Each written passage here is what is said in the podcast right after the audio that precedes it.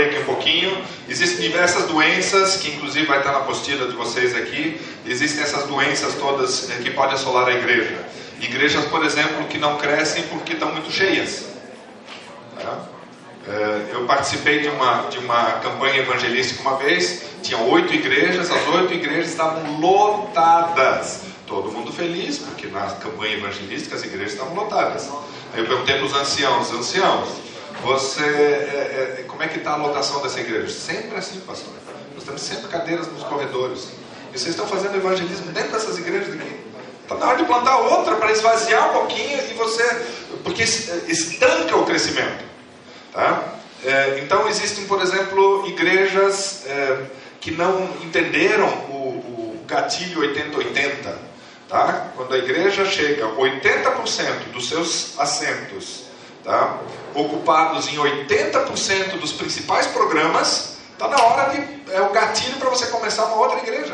Você formar um núcleo base, treinar, capacitar, colocar uma nova igreja, tá? e aí tira, tira alguns irmãos dali, coloca ali, e aí pode continuar crescendo a mãe e a filha. E aí vai multiplicando. Então, caso você não trabalhe com isso, como eu vejo muitas igrejas hoje com 100%, às vezes 110% da sua capacidade ocupada, tá? esse é o fator de estancamento do crescimento. Tá? Então, é, plantio de novas igrejas é para desafogar as igrejas, as igrejas e continuar crescendo. Existem igrejas, por exemplo, com, com um, um, fator de absorção de novos membros muito baixo. Existe a, é, a chamada panelite, né? ou sei lá, é, que as pessoas têm panelas fechadas dentro da igreja, vem um novo converso, tenta se encaixar ali, não consegue, é refratário, é resistente, não absorve. Tá? É, igrejas que têm um, um, um, elemento de absorção mais forte, elas crescem mais do que igrejas que são mais refratárias. Tá? Igrejas que têm um sistema organizado para é, é, acompanhamento dos, dos novos membros e dos antigos membros também, tá? que acompanha de uma maneira mais personalizada, né? vamos pensar aqui em, estruturas parecidas com um pequeno grupo, né? é, igrejas que não têm crescem menos do que igrejas que têm. Tá? Então, é, existem doenças que podem assolar uma igreja e que lhe roubam o, o vigor vital que ela tem. Tá? Já diversos estudiosos é, é, pensaram nisso. Muito bem, agora você tem a natureza da igreja especificamente no tempo do fim, especificamente do ponto de vista do conflito entre o bem e o mal, que é uma outra natureza que não é evangélica, não é a medieval católica. Tá? Então, só para deixar bem claro, nós não fomos chamados para repetirmos o modelo de uma igreja católica, de uma igreja evangélica, simplesmente guardando o sábado e não comendo carne de porco. Tá? Não é essa a proposta. Aliás, esse modelo medieval é que estancou o crescimento nas, na, nos momentos em que eh, Deus chamou reformadores. Para vocês terem uma ideia, eh, conheço Wittenberg de, de, com a palma da minha mão, e tive lá em diversos momentos. Martinho Lutero começou o trabalho dele tá? num outro modelo que não foi o modelo de, da igreja medieval. E enquanto ele estava naquele modelo, mas explodiu. Aí, de alguma maneira, pediram para que ele, para que ele continuasse, ou para que ele, ele assumisse a igreja é, do castelo lá de Wittenberg. Tá? E ali onde está o, o, o, corpo dele, o corpo de Melanchthon também. Então ele, ele fazia o processo de discipulado agora com uma congregação inteira e foi perdendo poder. Tá? O próprio movimento reformista reforma, eh, da, da reforma da, da, ali de, de, do século XVI foi morrendo conforme foi assumindo modelos de novo daquele, daquele mesmo modelo medieval. Você pega, por exemplo, o modelo wesleyano, né, que era um, um, um, um modelo de igreja sem paredes. Todos pertenciam à igreja anglicana, Tá? E eles se distribuíam em pequenas, em pequenas células ali, ou pequenos grupos, chama como quiser. Né? Tinha, tinha uma proposta interessante ali de se preocupar com as pessoas daquele, daquele pequeno grupo, e, e, é, mas todos eram anglicanos na, é, naquela época.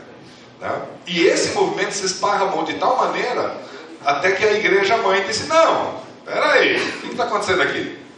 Nós não queremos isso. Daí surgiu a igreja metodista. E no momento em que ela se tornou, de novo, naquele mesmo modelo medieval, estancou o, o, o crescimento dela, que era exponencial. Tá? Estancou o crescimento. A ponto de hoje você tem a abadia de Westminster em Londres, tá? e você tem uh, três quadras ali, você tem o, o Methodist Hall. Tá? As duas igrejas igualmente ineficazes. Tá? Por quê?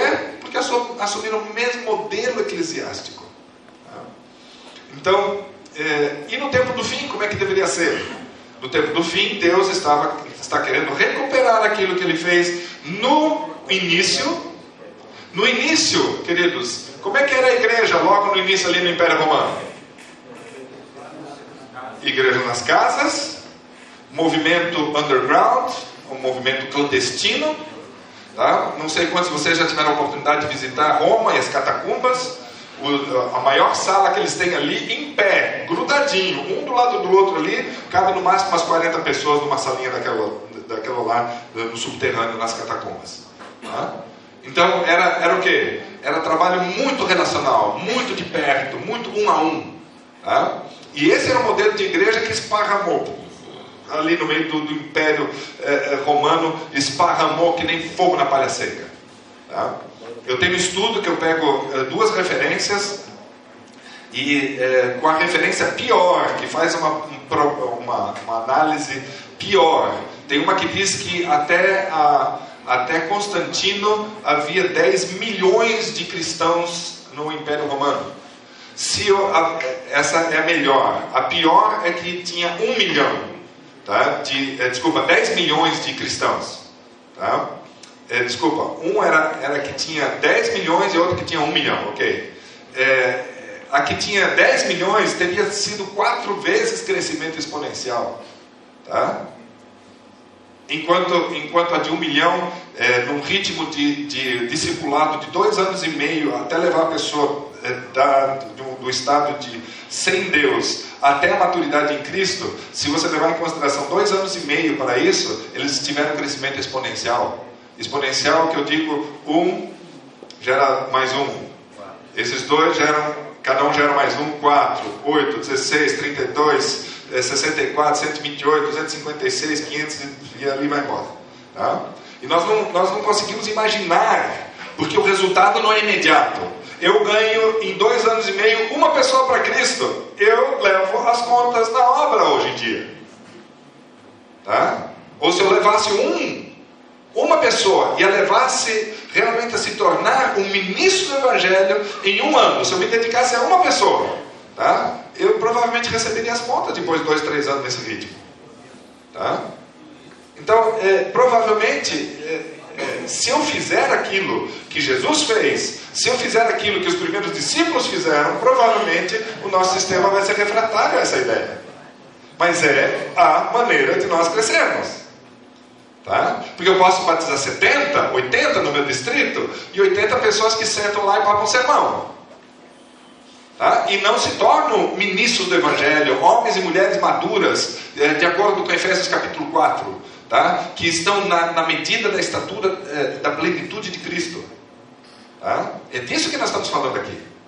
Tá? Então, uma igreja no tempo do fim, tá? no tempo do fim, eu penso também numa igreja que se multiplique de maneira exponencial e que se estrutura para esse crescimento e que não impõe sobre o crescimento os limites das suas paredes. Não sei se eu estou me fazendo entender. Tá? Estou acompanhando uma igreja, pediram para não falar, mas estou acompanhando uma igreja. Ela está sofrendo, nesse momento, um crescimento de, de 22% ao ano na média dos últimos quatro anos. Tá? E ela quase dobrou o número de pessoas em quatro anos. Tá? Fez um segundo culto contra as minhas orientações, né? não, sou, não, não imponho as coisas, eu converso com os irmãos, e, e, mas eles acharam que deviam fazer um segundo culto e estão pensando em fazer um terceiro culto. Aí de repente, eu sentando com eles, eu aprendi uma coisa deles. Eles disseram o seguinte: Walter, se nós conseguirmos fazer diferentes cultos ao longo do fim de semana, diferentes cultos para grupos específicos diferentes, formatos de cultos diferentes, que atendam necessidades de pessoas diferentes. Pessoas que têm um perfil mais tradicional, que gostam do órgão, gostam daquela coisa assim bem, bem é, tradicional, bem estruturada, bem mais no, mais no, no, no sentido de uma liturgia mais pesada, assim, vão receber o culto deles. De uma maneira que eles conseguem absorver melhor. Nós vamos fazer um outro culto que é um pouco mais solto, é um estilo mais do JA, é um estilo mais envolvente. Tá? Vamos fazer um outro culto que seja mais tipo jovem mesmo. Tá? É um outro que, que eles estão bolando maneiras diferentes de fazer cultos para alcançar grupos diferentes de pessoas que respondem a maneiras diferentes. Porque no padrão em que nós funcionamos, né, e, e, nos mantemos só dentro daquele um padrão, nós só alcançamos um tipo de, de público-alvo.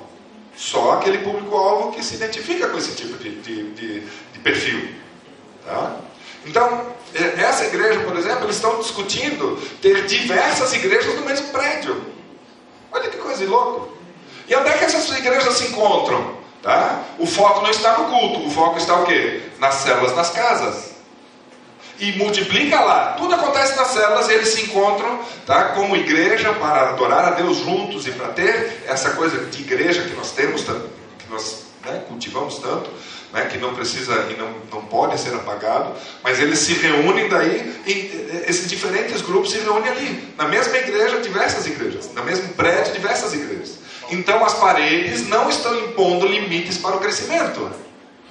Porque em muitos lugares o quadradinho que nós criamos significa limitação. A igreja não consegue crescer além disso. Os membros não conseguem conceber um crescimento além daquilo que aquelas quatro paredes podem, eh, podem conter. Sim. Eu levei esses dias um pastor no Paraná, lá de Maringá, pra, lá na Catarinense, para falar com os pastores da, do nosso PGP, que o Pequeno Grupo de Pastores.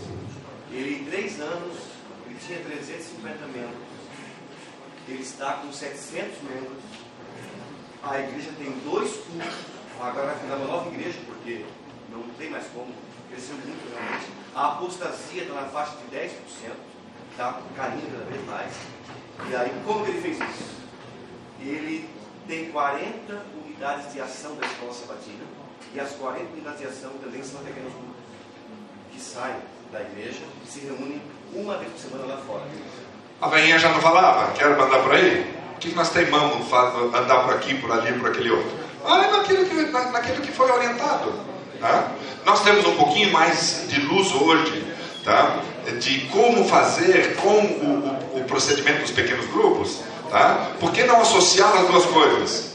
E transformar uma unidade de ação no pequeno grupo. E essas pessoas aprofundam o relacionamento que deveria ter sido sempre a abordagem da, da unidade de ação. Né? Fantástico. Agora, mas é um modelo. Em todo lugar vai funcionar igual? Tem irmãos que vão resistir, que não vai funcionar. Então, acha outra estrutura, vai ter que achar solução. Né? Não pode deixar uma igreja simplesmente ter uma taxa de 5% de pessoas que fazem alguma coisa e, e 95% são papo sermão. Isso não é uma igreja 27 por dia, sinto muito. Não é uma igreja 27 por dia. Tá? Ao. Né? Não estou discriminando ninguém aqui, só estou é, dando uma ênfase especial aqui, que nós fomos chamados, a, a irmãzinha White fala o seguinte, cada membro um ministro, cada membro uma pessoa envolvida no ministério, cada um. Tá? Vamos lá. Então, queridos, no tempo do fim, isso deveria ser mais acentuado ainda.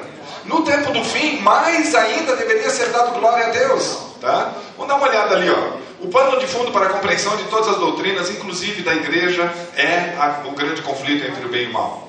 Tá? No contexto do tempo do fim, a última pregação do Evangelho Eterno, Apocalipse 14, 7, diz o, que, o seguinte: É chegada a hora do seu juízo. É a hora do que? De Deus julgar ou ser julgado? Existe a ideia de Deus ser julgado na palavra de Deus? Na Bíblia? Tá? Se você vai lá em Salmos é, capítulo 51, versículo 4, tá? você vê que Deus está sendo julgado enquanto julga. Então ele está sendo observado naquilo que ele faz. Porque houve sérias acusações contra Deus e contra aquilo que ele faz é, é, por Lúcifer. E continuam as acusações ainda, elas estão no ar. Tá? Então, o juízo pré-advento está em pleno andamento no santuário celestial desde 1844, como nós sabemos. Os mundos não caídos, os anjos caídos e não caídos, bem como todo o nosso mundo, querem ver se Deus se, é, é, se Deus, se em Deus se encontram ambas as duas, ambas as duas coisas, o amor e a justiça plena. Tá? Se Deus falhar com a justiça e só for amoroso, Lúcifer vai bater firme. Se ele falhar com amor e forçar, forçar a justiça, Lúcifer vai ter um prato cheio para criticar. Então, é, os mundos caídos e não caídos, e o nosso mundo está observando se Deus vai viver, vai é, fazer tudo com o um máximo né, de, de, amor e máximo de justiça. Né? Para cada pessoa em julgamento, Deus está sendo a sua mais pura essência. Ele não consegue deixar de ser amor exercido em forma de graça e misericórdia para a situação que envolve a cada uma das existências. Ao mesmo tempo, e na mesma pessoa divina, a justiça se cumpre de maneira plena e perfeita. Na verdade, a justiça de Deus não é nada mais, nada menos do que uma manifestação do seu amor. Tá? Agora, como é que os mundos caídos e não, não caídos podem ver isso aí? Tá? Como é que os, os, os é, como é que eles estão julgando a Deus? Como podem eles conferir que Deus é o que ele mesmo sempre afirmou de si mesmo? Qual é o elemento é, que, que faz com que os anjos possam aferir, conferir o que, que Deus está fazendo? Tá? Então, em primeiro lugar, a vida de Jesus Cristo. A vida, a morte a ressurreição de Jesus Cristo. É o primeiro elemento aferidor. A segunda, a cruz né, sucedida da ressurreição. E a terceira, a vida dos seguidores de Cristo ali em Efésios capítulo 3, versículo 8 e 12, é mostrada toda a responsabilidade da igreja diante dos poderes entre o bem e o mal. Alguém quer ler, por favor, para mim esse texto de, de Efésios 3, versículo 8 a 12? E alguém já pega, por favor, Romanos 16, 19 e 20. Quem achou Efésios?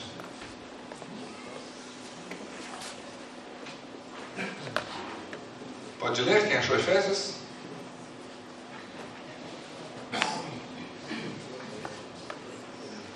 De cada vez, por favor. Esse, 3, 8 a 12. A mim, o menor de todos os santos, me foi dada esta graça de pregar aos gentios o evangelho das insondáveis riquezas de Cristo, e manifestar qual seja a dispensação do mistério, desde os séculos, oculto em Deus que criou todas as coisas, para que, pela igreja, a multiforme sabedoria de Deus se torne conhecida agora dos principados e potestades dos lugares celestiais, segundo o eterno propósito que estabeleceu em Cristo Jesus, o nosso Senhor, no qual temos ousadia e acesso com confiança mediante a fé nele.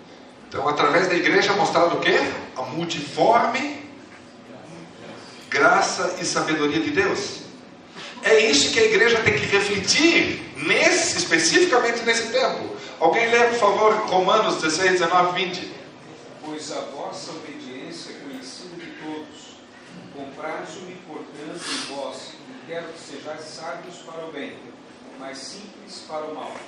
E o Deus de paz, em breve esmagará Satanás debaixo dos vossos pés. A graça de nosso Senhor Jesus Cristo seja convosco. Então vejam, vejam aqui, quem é que é responsável por refletir o caráter de Deus? A igreja é, quem, debaixo dos pés de quem finalmente Satanás vai ser esmagado? Da igreja. Quer dizer que nesta época que nós estamos, no conflito entre bem e mal, nós como igreja somos chamados mais do que nunca antes, sem legalismos, sem fanatismos que nós já tivemos no passado, sem extremismos de forma nenhuma. Nós somos responsáveis por manifestar o que? A, a graça, o amor, a justiça de Deus. É em nós que mundos caídos e não caídos vão ver. Muito bem. Essa é a natureza da igreja. Nós temos que conduzir a igreja para que ela seja representante de Deus.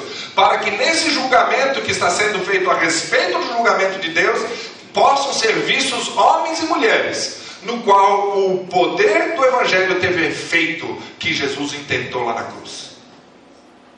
Porque cristãos que receberam o Evangelho e continuam com a sua vida mundanizada, tem cheio, está cheio por aí. Você vê evangélicos de tudo quanto é tipo, você vê católicos de tudo quanto é tipo, você vê gente de tudo quanto é tipo, adventista de tudo quanto é tipo também, vivendo uma, uma religião mundanizada, marcada pelos valores do mundo, pelas filosofias do mundo. Tá? Nós somos chamados agora, mas escuta aqui, eu estou chamando bem atenção, que eu não estou fazendo aquela abordagem antiga, moralista, aquele moralismo barato que tivemos no passado, legalismo barato que agora impõe sobre os outros. Olha, se você não for vegetariano, você não vai para o céu, sabe aquelas coisas? Não é disso que eu estou falando. Eu estou falando que nós manifestamos a cara de Deus, tá? Quando nós amamos e servimos ao nosso próximo. É ali que nós mostramos a cara de Deus. É por isso que o ministério segundo os dons são tão importantes na igreja. Porque quando eu descubro os meus dons e sei servir outras pessoas pelas capacidades que Deus me deu, eu estou vivendo uma vida eficaz para a honra e glória de Deus e estou sendo igreja do tempo do fim. Nós não fomos chamados simplesmente para manter ritos eh, ou, ou, rotinas religiosas dentro da igreja. Nós fomos chamados para ser um movimento do tempo do fim, meus queridos. Tá? Que se reúne em igrejas, que tem programas nas igrejas, mas os programas que nós temos nunca podem ser um fator limitador para que Deus possa manifestar o seu movimento no tempo do fim. Se não, caso contrário, nós, nós, nós não estamos sendo fiéis.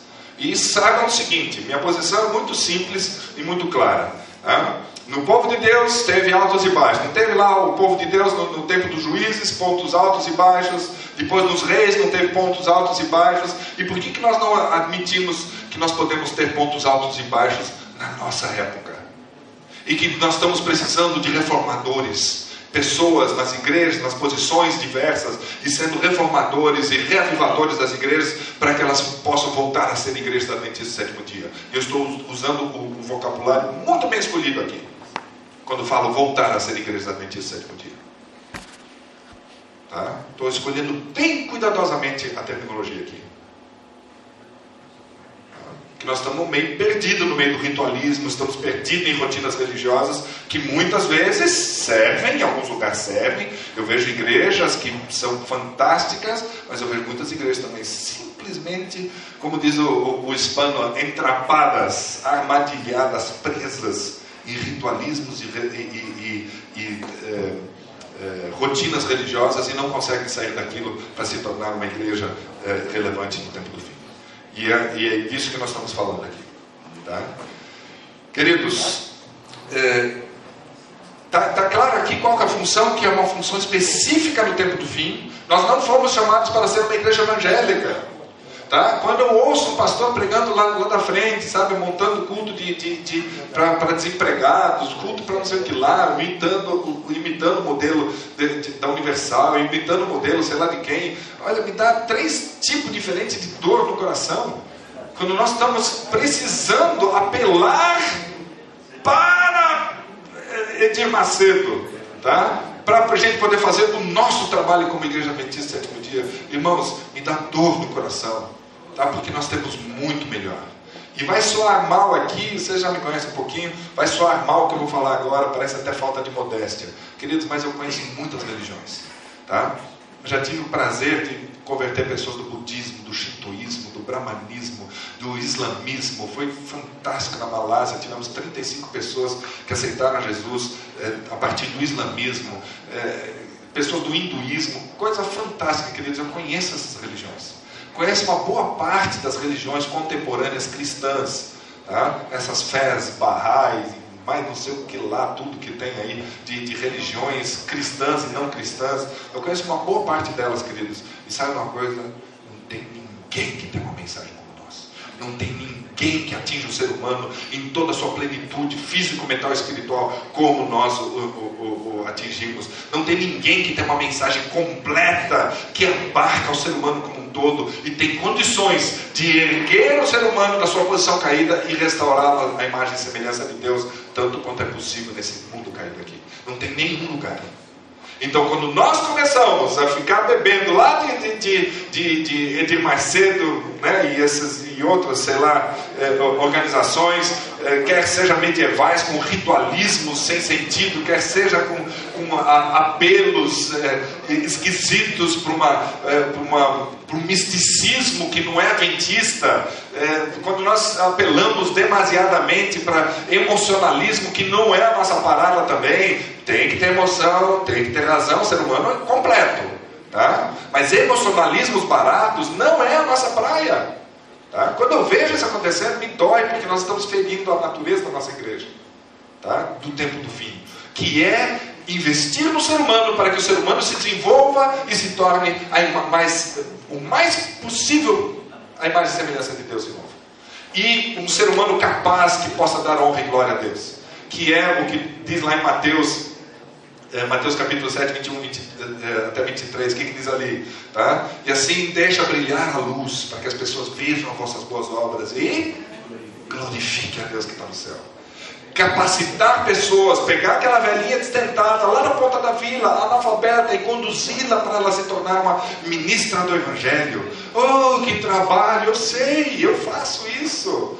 Ah, eu tenho pequenos grupos aqui esparramados dentro desse, colégio aqui fazendo isso.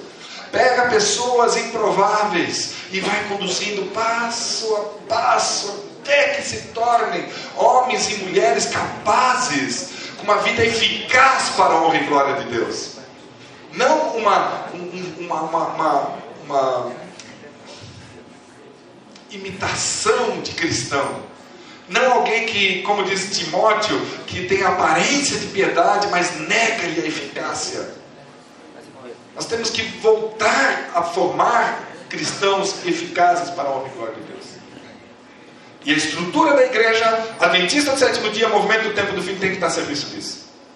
E aí o que? Pequeno grupo, discipulado, é um a um, é estruturar não só em classes o discipulado, mas um, um, um discipulado relacional que progrida com as pessoas, porque é na via relacional que as coisas entram no coração e na mente das pessoas. Deixa eu continuar aqui. A igreja é um ser vivo, já exploramos um pouquinho isso aqui. E a igreja como uma organização,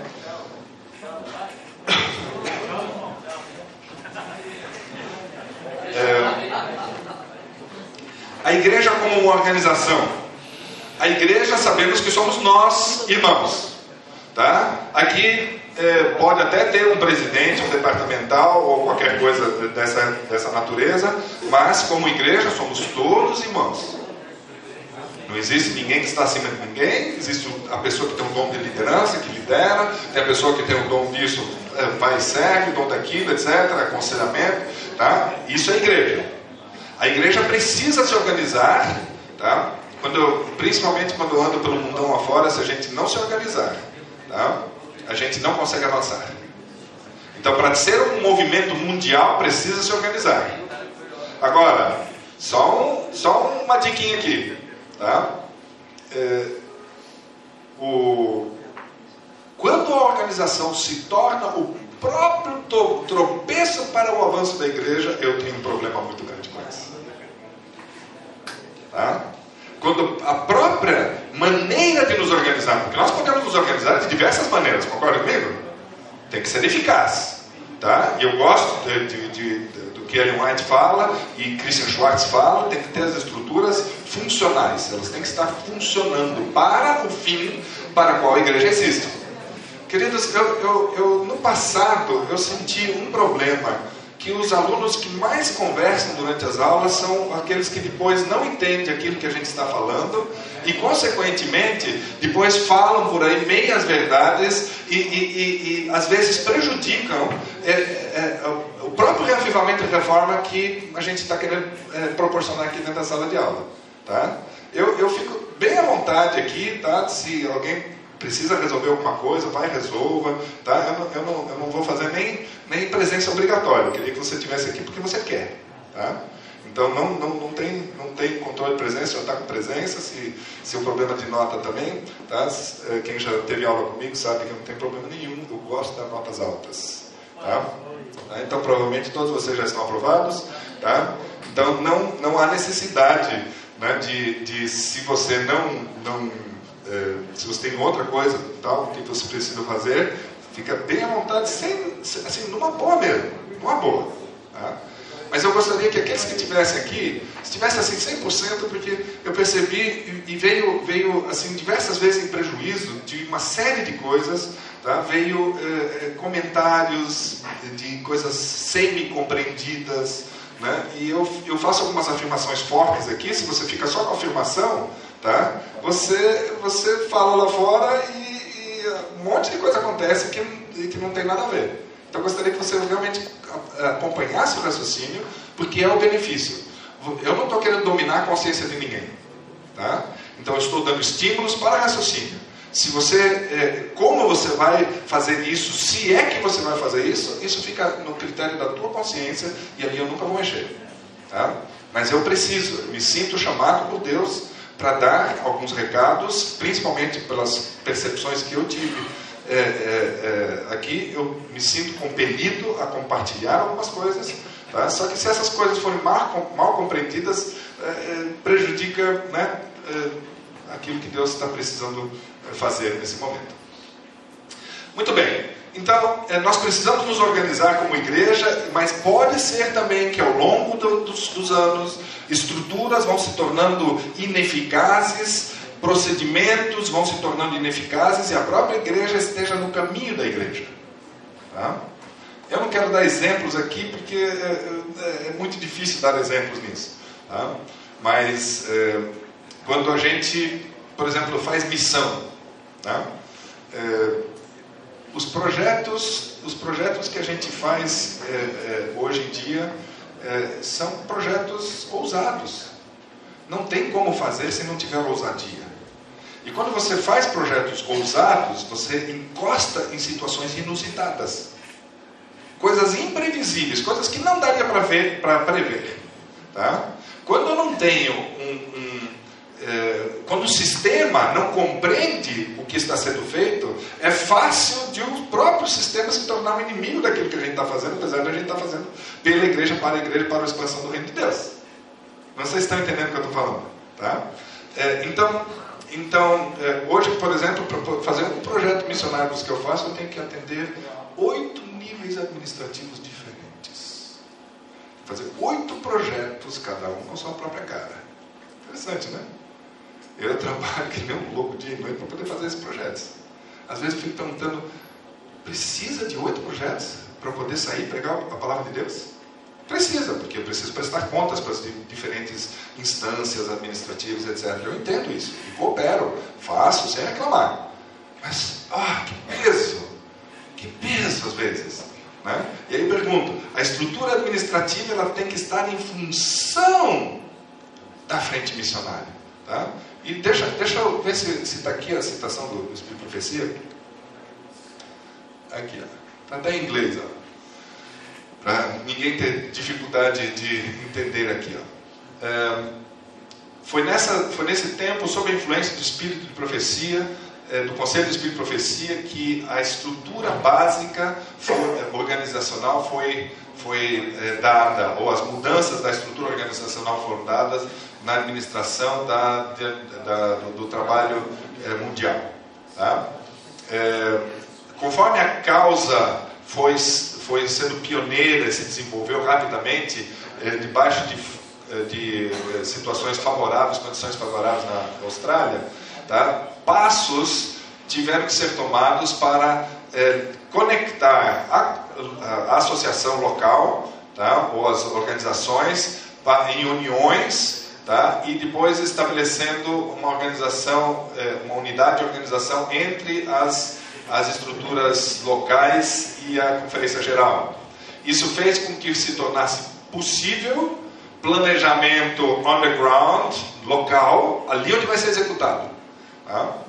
É, e pelo grupo de, de, de, irmãos ali, de trabalhadores, de obreiros, é, perto de onde estão os problemas.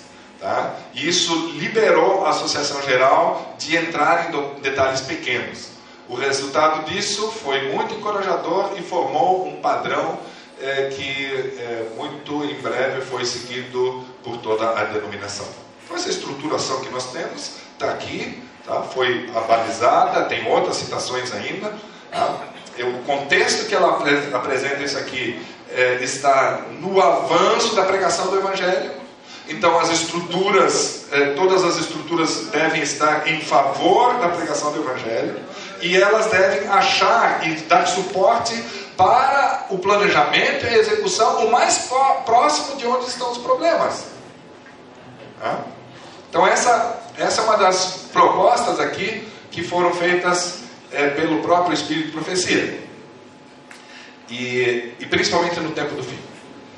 É, toda a organização, queridos, passa por fases. E dentro da nossa eclesiologia temos que levar em consideração isso também, que se a eclesiologia for apenas uma teoria bonita, né, prescrita, né, baseada biblicamente, que está bem, e nós não entendermos como é que isso funciona, se não tiver funcionalidade, vamos ter dificuldades de executar isso aí.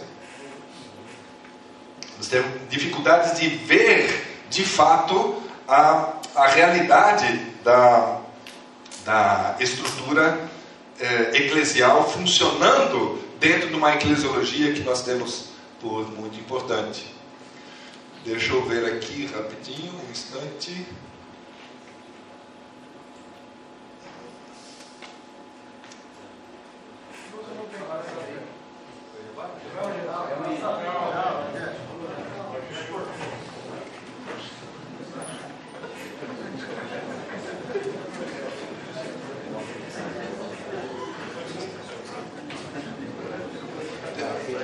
Eu acho que basicamente está aqui, ó. É a chamada curva de maturação institucional. Tem o PowerPoint, depois eu acho, eh, se precisar a gente complementa. Tá?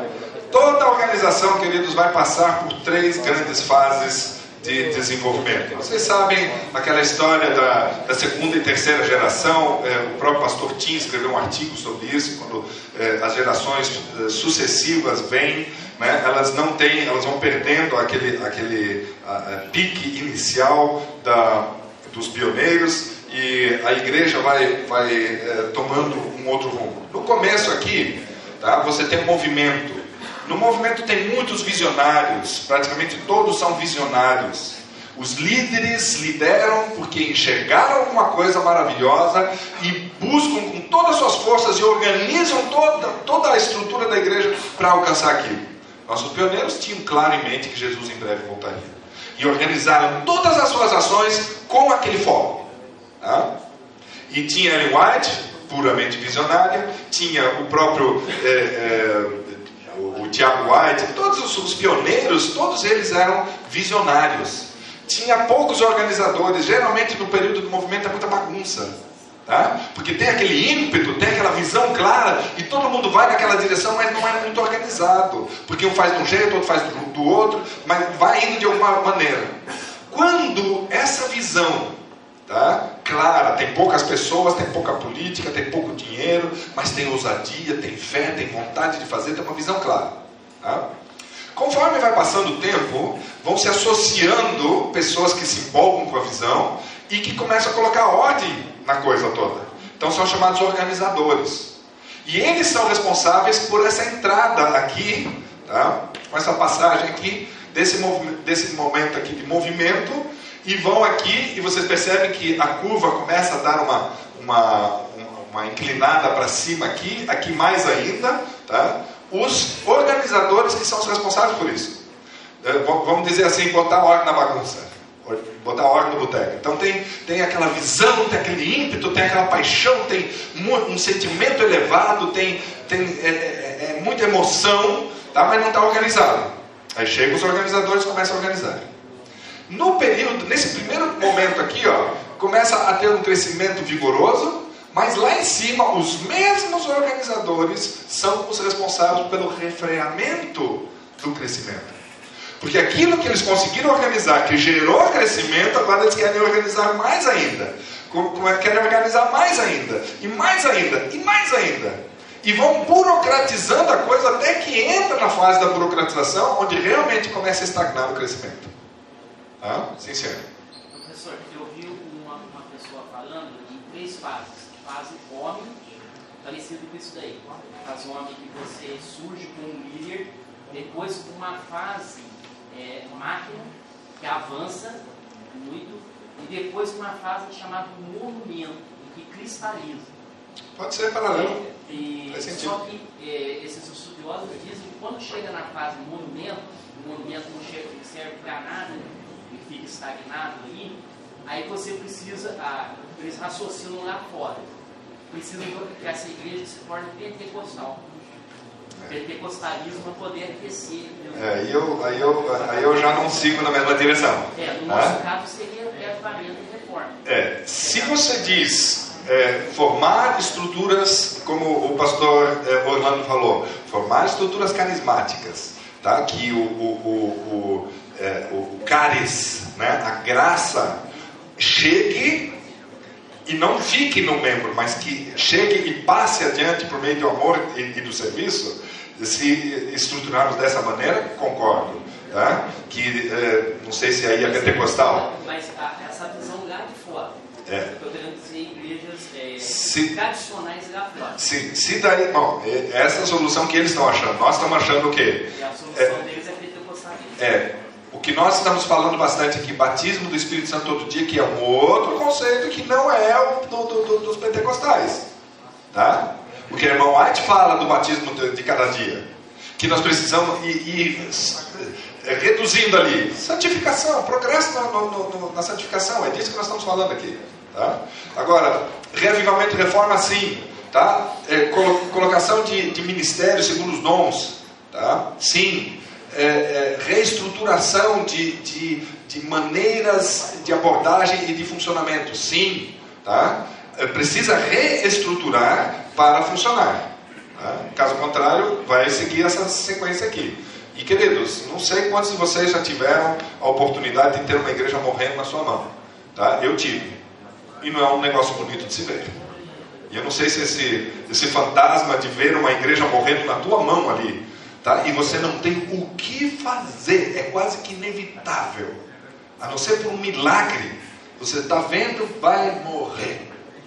Tá? É quando não faz nada nesse processo todo aqui. Quando não faz nada. Tá? Então aqui, esse processo de institucionalização daí cresce muitos irmãos, começa a ter uma hiperorganização, a coisa começa a, a- a sair do, do nível normal, os visionários que começaram o trabalho começam a ser discriminados, tá? Por quê? Porque deu certo com os organizadores. E é bom que tem organizadores, eu não estou fazendo aqui eh, a polarização que um é bom e outro é mau, eu só estou dizendo o seguinte: enquanto os dois conseguem trabalhar juntos, existe um crescimento fantástico. Enquanto numa comissão você tem organizadores e visionários, e ambos têm paciência um com o outro e a coisa avança, é fantástico. O problema é quando os, os organizadores se fecham e a tendência nessa fase da institucionalização de fechar o esquema é só ter organizadores. Tudo sai bonitinho, organizadinho, tudo travadinho.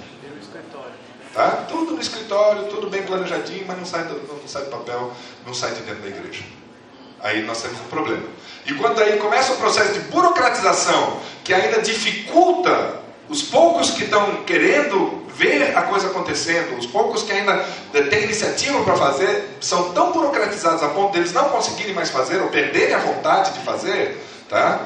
Eh, como dizia um, um amigo meu aqui, o pastor Narciso, não, não, vamos tomar as medidas, mas não vão apagar a chama. Tá? Vamos organizar, mas não vamos apagar a chama, porque é fácil. A hiperorganização, a burocratização simplesmente apaga a chama. E quando apaga a chama, queridos, deixamos de ser igreja. Perdemos a nossa natureza, perdemos a nossa identidade. Tá? Então, esse é o, é o processo pelo qual a coisa avança. tá? Vocês vão receber cópia disso aqui, uma apresentação de PowerPoint com todos os detalhes e, e a caracterização de cada uma dessas fases aqui, em todos os detalhes. E parece que eu já explorei isso também na matéria de, de, de liderança, né? Então não vou entrar muito aqui. Aqui agora, veja, aqui tem as- a característica de cada momento desses, tá?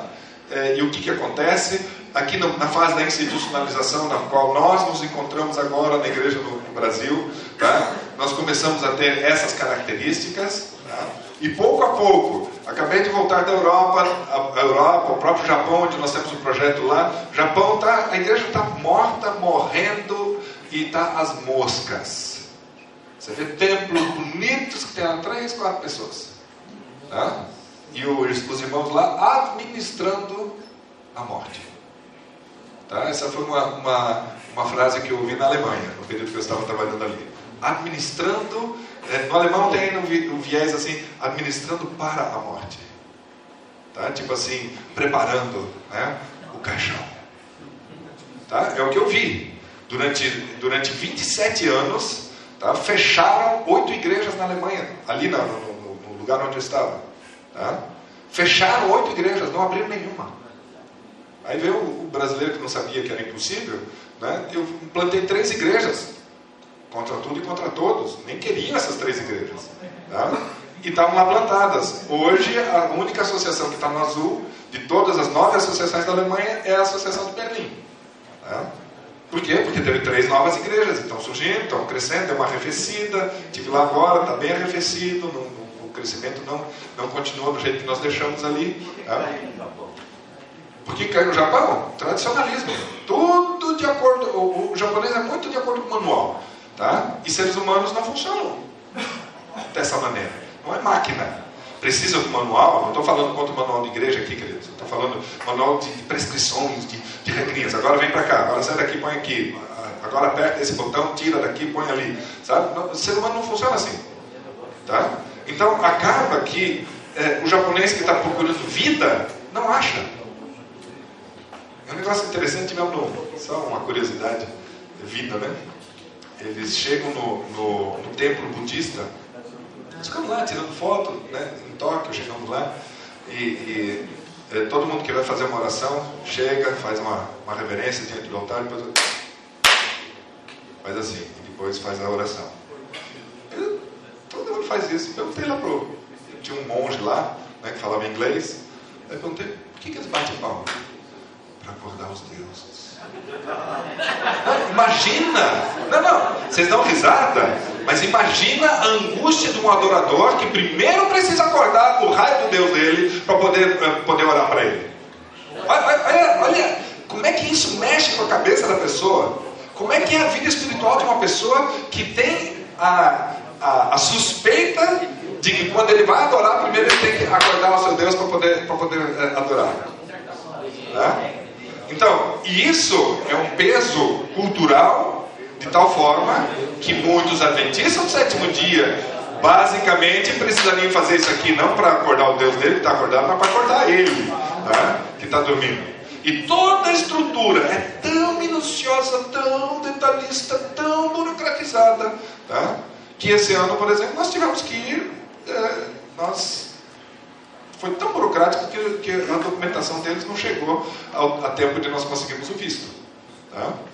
E fomos como turistas fazer o trabalho do Senhor, porque deve estar chegando agora, sei lá, né? já voltamos tudo, né? é, a documentação do convite e tal. Né? Bom, é, então, a, a, a, o que, que nós fomos chamados a ser? Nós fomos chamados a ser tipicamente uma estrutura institucionalizada, burocratizada, ou um movimento organizado? Vocês percebem que eu não estou aqui discriminando o organizador, pelo contrário, o valor dele é inestimável no processo da igreja. Tá? No entanto, o, organizador sozinho ele não consegue. O visionário sozinho não consegue. O que consegue sim é o quê? É quando nós somos igreja. Quando o olho faz o papel de olho, a mão faz o papel da mão, o pé faz o papel do, do pé. Tá? E um não fica competindo com o outro. E essa é uma, é uma filosofia mundana, e eu tenho que chamar atenção para isso aqui também. A filosofia mundana é que em algum lugar existe alguém que é completo. E eu sou esse cara. Tá? E aí nós começamos a agir de acordo com essa filosofia mundana que é o que? eu sou completo. E aí eu procuro o cara completo para poder fazer tal e tal coisa. E se, e se a gente trabalhasse em equipe complementando, complementando ao invés de competindo? Tá? Nós temos uma competição tremenda em nosso meio que eu, eu acredito que não seja muito saudável. Avançando. É, igreja ou movimento? O que, que Deus chamou a gente a ser? Tá? Eu creio que uma mescla interessante dessas duas coisas aqui é, faria muito sentido.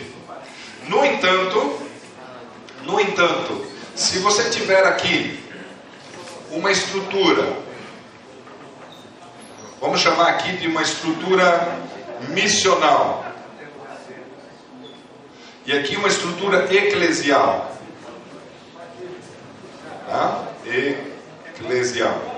Se eu tiver uma estrutura dessas, tá? o número de membros, vamos chamar aqui de número de membros, tá? ele vai ser proporcional à medida em que você vai, move daqui para cá, você vai ter um acréscimo do número de membros. Tá? Conforme você vai vindo para cá, o número de membros vai diminuindo e você mata a estrutura. Tá? Então você tem ali, ó, é mais para uma seita, para uma para-igreja. Tá? É, você tem o, o governo, quem governa a igreja é missão, na igreja é o consenso. O foco aqui está na tarefa, ali o foco está nas pessoas, mas no sentido de dar né, o que as pessoas querem. Né? A compreensão de si mesmo do movimento é nós e eles, nós temos a verdade e eles não têm. Então nós temos que levar. Quando todo mundo tem a verdade, que é essa mentalidade universalista, ecumênica que se esparramou e nós hoje até os homossexuais têm verdade, né? Tá tudo certo, né? É, os bruxos, os, as tribos urbanas, todo mundo está certo, né? Tá, todo mundo tem razão. Isso está impregnando em nós a tal ponto que nós não temos mais esse negócio de nós e eles. E em outra, em contrapartida, tem esse nós e eles naquela como é que eu vou dizer, uma certa arrogância, tá? mas uma arrogância paralítica. Uma arrogância que diz, nós temos a verdade, então nós vamos proteger, vamos ficar em nós aqui. Tá? Mas esse, esse nós e, e os outros, isso é, na estrutura missional, é sempre para movimento, para é, ganhar pessoas lá fora. Prioridade, expansão e extensão, enquanto a outra lá é manutenção. Ágil para fazer mudanças, preocupações concentradas, faz avanços, enfatiza o ser para fazer, então o desenvolvimento do ser para que o ser possa fazer. Crescimento é por conversão, ali é mais crescimento biológico. Nível de comprometimento alto, desafia espiritualmente, é fácil, descomplicado, delega, avança, usa estruturas apenas necessárias, tá? é, prega doutrinas e crenças enquanto o outro cuida, protege e tal, e mantém e assim por diante. Tem um livro que chama Movimentos eh, Modernos, eh, que a gente, que eu gostaria até que vocês lessem, é da mesma editora Esperança também, tá? Movimentos Modernos, tá? Tremendo, ele estabelece algumas ideias ali muito básicas. Eu vou explorar daqui a pouco no texto aqui um pouquinho as ideias principais de um movimento conforme essa pessoa esse autor está apresentando. Aqui tem algum texto meu em que eu é, exploro um pouquinho como sair numa situação institucionalizada, voltar a ser um movimento. E aqui nós temos é, a ideia do, é, de, desse, desse autor aí. Tá? deixa eu ver qual que é o autor mesmo, me faltou agora aqui, é, Steve Addison, Movimentos que Mudam o Mundo, da editora Esperança. Então mudou o nome aí, desculpem, Movimentos que Mudam o Mundo. Ali ele, diz, ele, ele usa algumas, algumas é, características. Tá? Ele diz, movimentos são caracterizados pelo descontentamento com a situação atual, uma visão clara futura tá? e a ação naquela direção. Todo mundo acompanhou aí? Tá? Então, é, uma, é, uma, é, é um descontentamento com a situação que, do jeito que está. Então, se reúne e, de acordo com Mateus 18, 19, onde dois, dois concordam com alguma coisa, assim o Senhor o fará. Tá? Então, você pega ali e conversa, é o que nós fazemos no, processo de consultoria que eu faço em algumas igrejas, eu sento com os irmãos, a gente vai conversando, conversando, até achar consenso, tá? até entender. E aí eu estabeleço, eu mostro para eles a situação que está, a igreja. Mostro taxas de crescimento, mostro a estrutura, mostro a entrada de dízimo, mostro uma série de coisas na, na igreja. E aí eu convido os irmãos, é isso que vocês querem? Não. Tá? Então gera um descontentamento com eles mesmos. Tem um outro que de vez em quando aí começa a falar, ah, é, mas a organização, queridos, não é organização, é vocês aqui. Tá? Vocês que são responsáveis por essa igreja aqui. Essa igreja de vocês está parada por causa disso. Tá? Então, aqui, descontentamento. O próximo, visão. Estabelece uma visão. Nós, nós não queremos estar aqui onde nós estamos. Onde é que nós queremos estar? Ali na frente. Como é que é essa. O que, o que é isso aqui que vocês querem ser? Então define bem claro o que quer ser e depois estabelece um plano de ação para sair daqui onde se está e vai para ali onde, onde querem ir. Tá? Isso é criar um movimento. Então, grandes líderes iniciaram ou recuperaram movimentos numa sequência de frustração, busca de Deus, visão e ação ousada e corajosa, às vezes até com risco de vida. Pega Noé. Qual que era a situação dele? Vamos lá, rapidinho.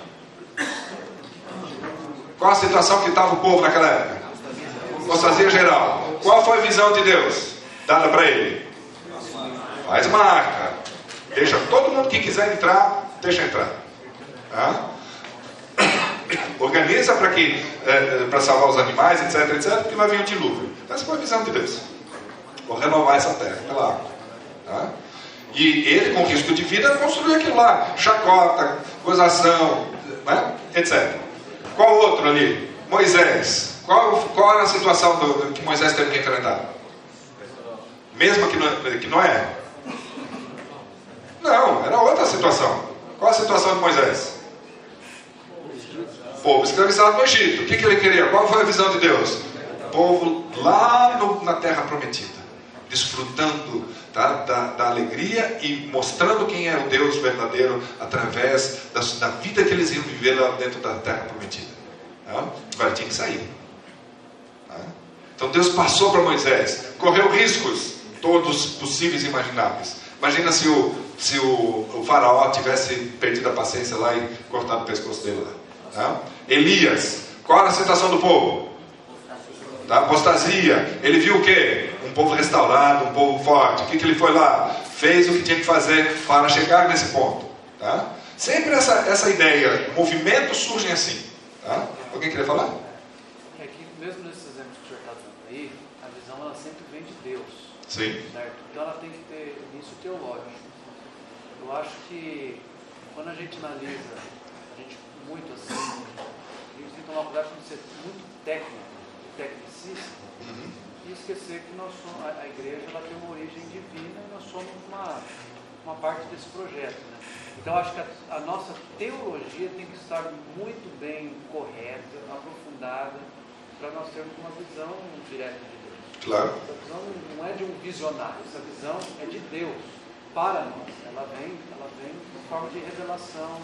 Mas conforme os dons, Deus usa visionários. Sim, tá? a visão vem dele. Sim, a visão sempre vem dele. Tá? E qualquer visão precisa vir de Deus e precisa ser clarificada dentro da comunidade. O movimento caracterizado com descontentamento. Eu acho que para os adventistas o movimento tem que ser caracterizado com descontentamento teológico.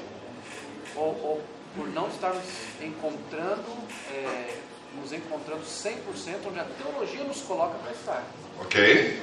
Ok? O ideal teológico não está sendo alcançado. É isso que você está falando? Então, mas eu vejo, eu vejo muito um descontentamento missiológico nesse momento. Que é. Sim, sim, eu estou concordando 100% com você. Tá? Mas eu percebo, porque se você ficar descontente com a teologia, tá? Poderia alguém entender assim, ficar descontente com a teologia. Mas a teologia está redondinha, está bonita. É a teologia para nós que nós precisamos. Onde estamos na teologia? Sim. Não com a teologia em si.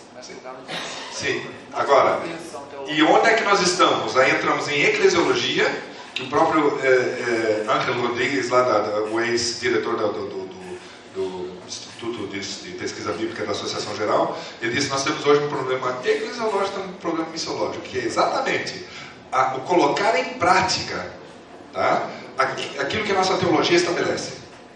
Tá? Alguns, alguns me acusam, por exemplo, é, Walter, você, você é muito idealista, suas ideias são muito fora daquilo que é normalmente na igreja. Tá? Eu só estou tentando trazer à tona aquilo que a nossa teologia nos fala. Tá? E que pouco a pouco, nesse processo lento, histórico, nós estamos achando caminhos que já não coincidem mais muito com a proposta teológica. E esse descontentamento, né, que aí você, eh, eh, que entra o que você está colocando, é exatamente isso. Eu tenho uma teologia sadia, ela me mostra o que Deus quer, e eu percebo a minha situação, fico descontente com a minha prática da teologia. Eu entendi que o senhor está dando essa ênfase, eu só estou dizendo assim no sentido, porque, nesse sentido, por quê?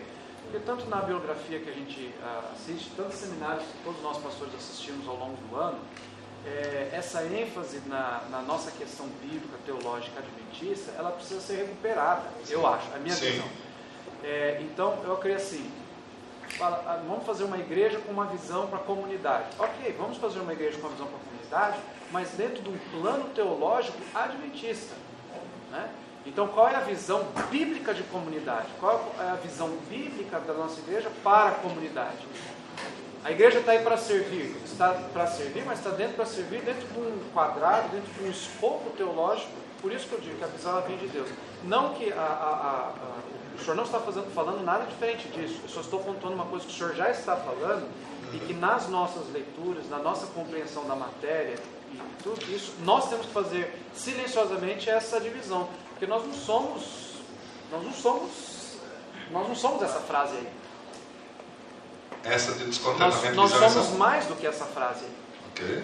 entendeu? Você está achando muito humanista isso?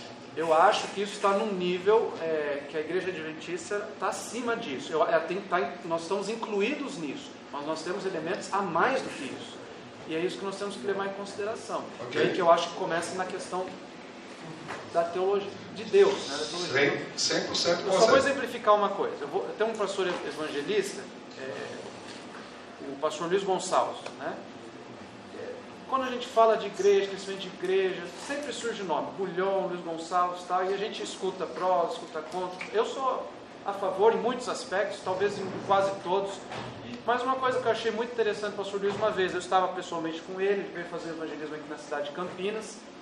É um homem que tem experiência, tem estratégia, tem literatura, tem teologia, tal, tal, tal. Mas a primeira coisa que ele fez, ele colocou os obreiros dentro do carro, fomos para o bairro e ficamos todos os dias indo no bairro para fazer oração no bairro. Senhor Deus, qual é a tua visão para este bairro? Qual é a tua visão para nós obreiros? Onde que nós vamos começar o nosso trabalho aqui? Então, eu acho, assim, é um exemplo simples, mas eu acho que é, é, é, essa é uma identidade nossa. A gente não pode perder isso daí. Claro. Nossa visão é divina. Eu agradeço você estar recuperando isso aqui, porque é exatamente nesse, nesse espírito que eu estou falando. Eu tenho que pegar literatura, né? E o Raios, liderança espiritual. Sim, Tem que vir de cima. tem que vir de cima. Tá? E os líderes que querem uma visão para a sua igreja têm que buscá-las de joelho. Tá? Mas, é, aí, é, uma coisa de experiência que até quero submeter aos irmãos aqui. Toda vez que eu elaborei, uma, é, que eu busquei uma visão, e, ela, e, ela, e eu tinha certeza que ela vinha de Deus, e eu não fui hábil para compartilhar, para deixar com que a comunidade participasse do processo.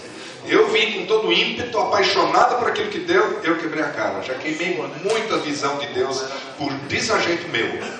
Tá? Então eu aprendi o seguinte, tá? que uma visão tá? surge com o líder, geralmente surge com o líder, e depois a gente submete à apreciação da comunidade, e a comunidade também, sob oração, ela vai fazendo os ajustes até que chegue uma, uma, uma visão final que é de comum acordo e que empolga todo mundo.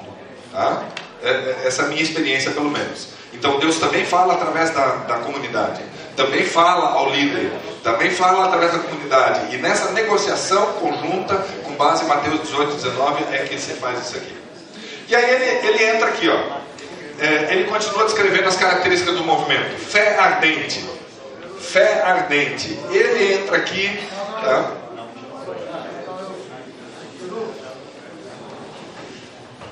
Vai lá, fé na Bíblia é confiança, uma confiança ardente em Jesus é a marca das grandes e grandes mar- eh, marcantes dos movimentos.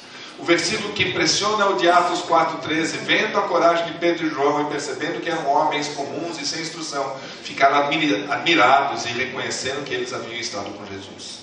Tá? E que confiavam em Jesus, ao ponto de, de até o jeito dos, dos discípulos falarem era parecido com Jesus. De onde procede coragem e ousadia para empreender grandes coisas para Deus? Essas características vêm de uma percepção bem pessoal de Jesus, de uma influência que parte dele e que ultrapassa em muito a boa instrução intelectual de fatos sobre Jesus. E nós temos falado muito de fatos, as pessoas sabem muito fatos sobre Jesus, mas não confiam na, na, na, na pessoa de Jesus para transformar confiança pessoal em empreendimento para o reino de Deus. É disso que é caracterizado o movimento. Tá? E ali ainda vai, ainda explora um pouco mais, vocês podem ler. O compromisso com a causa. Tá? O comprometimento tem a ver muito com motivação. Você tem, é, nós vimos na outra matéria aqui um pouquinho, tá? você tem os três elementos que é, cooperam com a, a motivação. Você tem a capacidade de decisão autônoma, autonomia, tá? você tem o espaço para criatividade e um sistema de apoio e prestação de contas. Tá? Esses três elementos aqui é que geram a motivação numa, num grupo. Agora eu vou ficar bem impopular na frase que eu vou falar agora. Espero que os irmãos não me levem a mal. Se é, um pastor chega para mim e diz: a minha igreja ela não se compromete, tá? eu, eu não sei, eu quero parafrasear só uma, uma, uma frase de Hendricks, quando ele fala assim: se o aluno não aprendeu, é porque o, o professor não ensinou. Colocando a responsabilidade na técnica de ensino do professor. Tá? Eu gostaria de fazer uma paráfrase dizendo que se a igreja não seguiu, é porque o líder não liderou. Porque uma igreja que não é comprometida é que não achou motivos para se comprometer. Por exemplo, o negócio que eu sempre ouço por aí, pastor, os irmãos não têm tempo. Queridos, sabe uma coisa? Eu tenho tempo para todas as coisas que são importantes para mim. Olha a, a, carga de trabalho que a gente tem aqui. E para mim é importante eu ir para o campo missionário mundial, levar jovens para que eles tenham uma percepção mais ampla de igreja no mundo, para que eles ajam em uma outra cultura e voltem com essa bagagem. Para mim isso é muito importante. Importante para a ponta que recebe, importante para nós que vamos lá levar. Para mim isso é muito importante. Tá? Eu separo todo mês 700, 800 reais do meu salário. Vocês sabem o tamanho do salário do pastor? E não esqueçam que o professor de teologia recebe ao redor dos 30% a menos do que qualquer pastor eh, distrital. Tá? E eu separo o dinheirinho para poder ir para o campo missionário. Todo ano. Separo tempo, organizo todo o meu calendário para poder fazer isso, porque é importante para mim. A gente acha tempo para qualquer coisa que é importante. Se os membros estão achando que é mais importante é, fazer, é, ganhar dinheiro, sei isso, aquilo, fim de semana ir para tal e tal lugar, ir para chácara, ir para pra praia, e fazer isso, fazer aquilo, fazer aquele outro, é porque que a igreja não está sendo a coisa mais importante na vida dele. E tem um texto na Bíblia que me, né, me dá uma base aqui, buscar o quê? Em primeiro o reino de Deus e a sua justiça. Agora, se os membros da minha igreja, e eu estou falando de processo aqui, não que coisa instantânea, eu posso até, quem sabe, pegar uma igreja que tenha dificuldade de comprometimento e fazer um processo, e talvez eu não conclua, eu como líder naquele momento não conclua esse processo, isso até pode acontecer, porque é processo. Né? Então as pessoas resistem, não querem e tal, e, e, e pode ser que leve um tempo. Mas o fato é que se eu pego uma igreja que não está comprometida, eu preciso desenvolver essa igreja para que ela se comprometa. Eu tenho que identificar onde ela está, ficar descontente, entender que o Adventista de sétimo dia, pela teologia, quero recuperar o que ele falou aqui, é um povo comprometido e agora recupero isso e o meu povo começa a andar. Tá? Então, é, o comprometimento com a causa, queridos. Tá? Com a causa. Outra característica do movimento: relacionamentos contagiantes. Um movimento sempre constrói em cima de dois pilares fortíssimos. Agora quero falar bem adventista do sétimo dia. Uma teologia sadia, bíblica, espírito e profecia, tá? E nós não abrimos mão disso aí. E do outro lado, relacionamentos poderosos.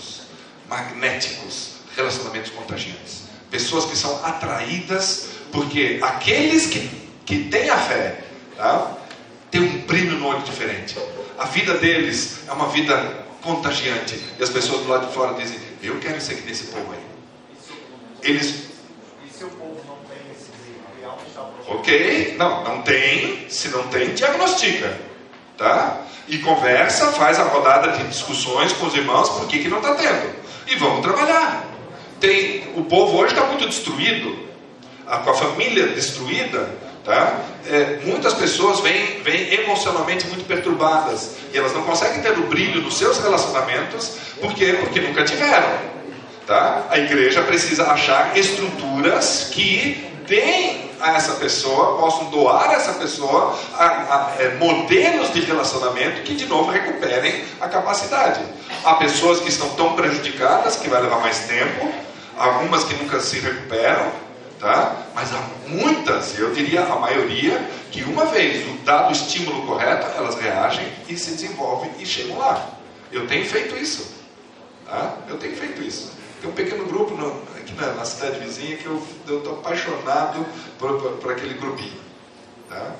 Como estão crescendo, como estão se desenvolvendo. É muito bonito ver. É, rápida mobilização. Alguém mais quer falar? Rápida mobilização. Tá? Então, é, são essas características aqui do movimento. A habilidade de tomar decisões rápidas, de, de ver brechas e entrar, de tomar decisões é, com agilidade. Tá? Esse é um é, elemento muito importante. Por isso que o local onde vai ser executado tem que receber um grau alto de autonomia, para que lá onde surge o problema possa ser resolvido, lá, em loco. Tá? E o sistema tem que apoiar isso. Métodos tá? adaptativos, quer dizer, é, os métodos não ficam engessados, não são impostos. Tá? Você tem um, você tem uma, é, como é que vou dizer, uma, um self-service de métodos que você domina. E se eu quiser sair de um ponto A para um ponto B, por exemplo, o é, que, que surgiu agora há pouco aqui mesmo? Ah, uma igreja não comprometida. Tá? Como é que eu faço para que uma igreja que não é comprometida se torne comprometida? Tá? Ah, vou pregar agora, fazer 10 sermões sobre comprometimento. Tá? Ok, vai ajudar? Faça. Não vai ajudar? Mude o método. Você tem um problema, você tem que resolver o problema. Então você tem que dar os estímulos adequados para que a pessoa saia, as pessoas saiam de onde estão e vão para onde elas precisam ir. Faz sentido isso ou não? Tá? Então, se eu tenho métodos engessados e acho que tomar aspirina vai curar o câncer, não vai. O câncer vai continuar. Então, eu tenho que tomar o remédio adequado para aquela situação. E esses métodos adaptativos, os movimentos de, é, definem isso muito claro quando eles, eles têm a flexibilidade metodológica ali. Tá? Como voltar a ser um movimento? De novo, eu estou usando terminologia com, muita, com muito pensamento antes. Tá? Em primeiro lugar, precisamos de, de desenvolvimento espiritual. Um programa claro de desenvolvimento espiritual. Nas nossas universidades, nós temos o chamado Plano Mestre de Desenvolvimento Espiritual. Tá? Infelizmente, algumas vezes é engessado também, vem com algumas prescrições e todo mundo tem que fazer aquilo. Você tem uma escola cheia de não adventistas que não querem saber nada disso e acaba passando reto por eles. Tá? Também aqui temos problemas, em todos os lugares sempre vai haver problemas. Mas, é, qual é o programa de desenvolvimento espiritual que nós temos? Temos as 40 madrugadas, tá? temos é, aquele. Como é que é? reavivados por sua palavra. Temos, hoje nós temos alguma, alguns estímulos que são dados tá? e que têm feito efeito na vida de muitas pessoas. Tá? Temos, por exemplo, a estrutura dentro da igreja que é a escola sabatina. Tá? Que deveria ser o constante estímulo, sábado após sábado, para isso aqui. Tá? Que é o coração da igreja. O coração da igreja está infartado. Tá? Eu não estou criticando ninguém com isso, só um fato. E não é só no Brasil, queridos. É em qualquer lugar que você vai. Está infartado. Então, como é que você vai dar os estímulos adequados para os membros se a estrutura não é funcional, como Christian Schwartz disse? Tá? Então, não está sendo funcional. O que, que precisa para retomar a funcionalidade? Aí você tem algumas experiências que foram compartilhadas aqui né, é, do, do, do Paraná, você que falou, né, Fábio? É, né, do, do, Paraná e outros lugares que estão é, tentando trazer isso à tona. É, o pastor é, Paulo Godinho, esses dias, compartilhou comigo tá, o estímulo que ele está dando para as igrejas lá retomar a escola sabatina como centro de funcionamento da igreja local. Mas isso não funciona quando eu tenho 20, 20 minutos para lição só, queridos. Tá? Aí, não sei, talvez seria o, o, o, fato de dar uma reduzida um pouquinho no momento do culto, estender a escola sabatina, colocar a escola sabatina primeiro, ou colocá-la depois, achar soluções que não sejam engessadas, achar soluções locais para é, problemas locais. o seguinte, isso aí está bem, bem claro na nossa mente, mas a dificuldade que eu penso, talvez seja o tempo para esse processo concluir. Aí eu fico a pensar, em quatro anos é suficiente? Que tempo? E os resultados que temos que prestar conta? Às vezes você tem um ponto, porque os resultados muito caros. Aí você tem que manipular o processo para poder resolver o resultado. Manipular, você quer dizer o quê? Cortar caminho para poder chegar no resultado rápido. Então, a grande questão é o tempo desse processo. Como que vamos fazer adicionais? Mas eu tenho visto, Evandro, que, que pessoas que eh, não têm medo de tomar as decisões certas, eles num primeiro momento, eles encontram resistência. Mas uma vez que, que vem à tona o resultado daquilo que eles estão fazendo, tá? o sistema aceita e absorve. Tá? O sistema aceita e absorve. Eu tenho visto isso em diversos lugares, mesmo em alguns lugares que é bem resistente, tá? onde havia, havia assim, um engessamento tremendo ali, não podia fazer nada fora daquilo, e a pessoa era massacrada se não fosse. Tá? Mesmo ali eu tenho visto pessoas fazendo, tá? faz o programa que é prescrito e por fora faz aquilo que precisa eh, ser feito para a situação específica da igreja. Tá? E aí a igreja começa a, a, a, reagir e ele começa a dar um fortalecimento um pouco mais, negocia com o presidente, olha, eu estou com um programa tal, está dando resultado, está acontecendo isso. Eu não tenho visto resistência por parte de presidentes que impõem insensatamente uma coisa é, só porque é programa do, do campo. Tá? O que tem sim, o que eu vejo que tem resistência é quando o pastor não sabe o que está fazendo, começa a ficar experimentando só, não apresenta resultado nenhum, aí vem, aí vem a bronca mesmo. Tá? Agora, quando você é, empreende, sabe o que está fazendo, tá? e você produz resultados, eu tenho visto muita, muita aceitação e até, eu tenho ouvido até, precisamos de modelos. Tá? Eu tenho ouvido diversas vezes precisamos de modelos que funcionam. Tá? Bom, vamos lá. Então, é, precisamos de desenvolvimento espiritual, desenvolvimento integral do ser, corpo, mente e espírito. E eu não sei se eu vou entrar nisso tudo hoje ainda. Vocês têm um ensaiozinho de coral aí de vocês? Não tem? Ok? Amanhã então nós retomamos é, daqui.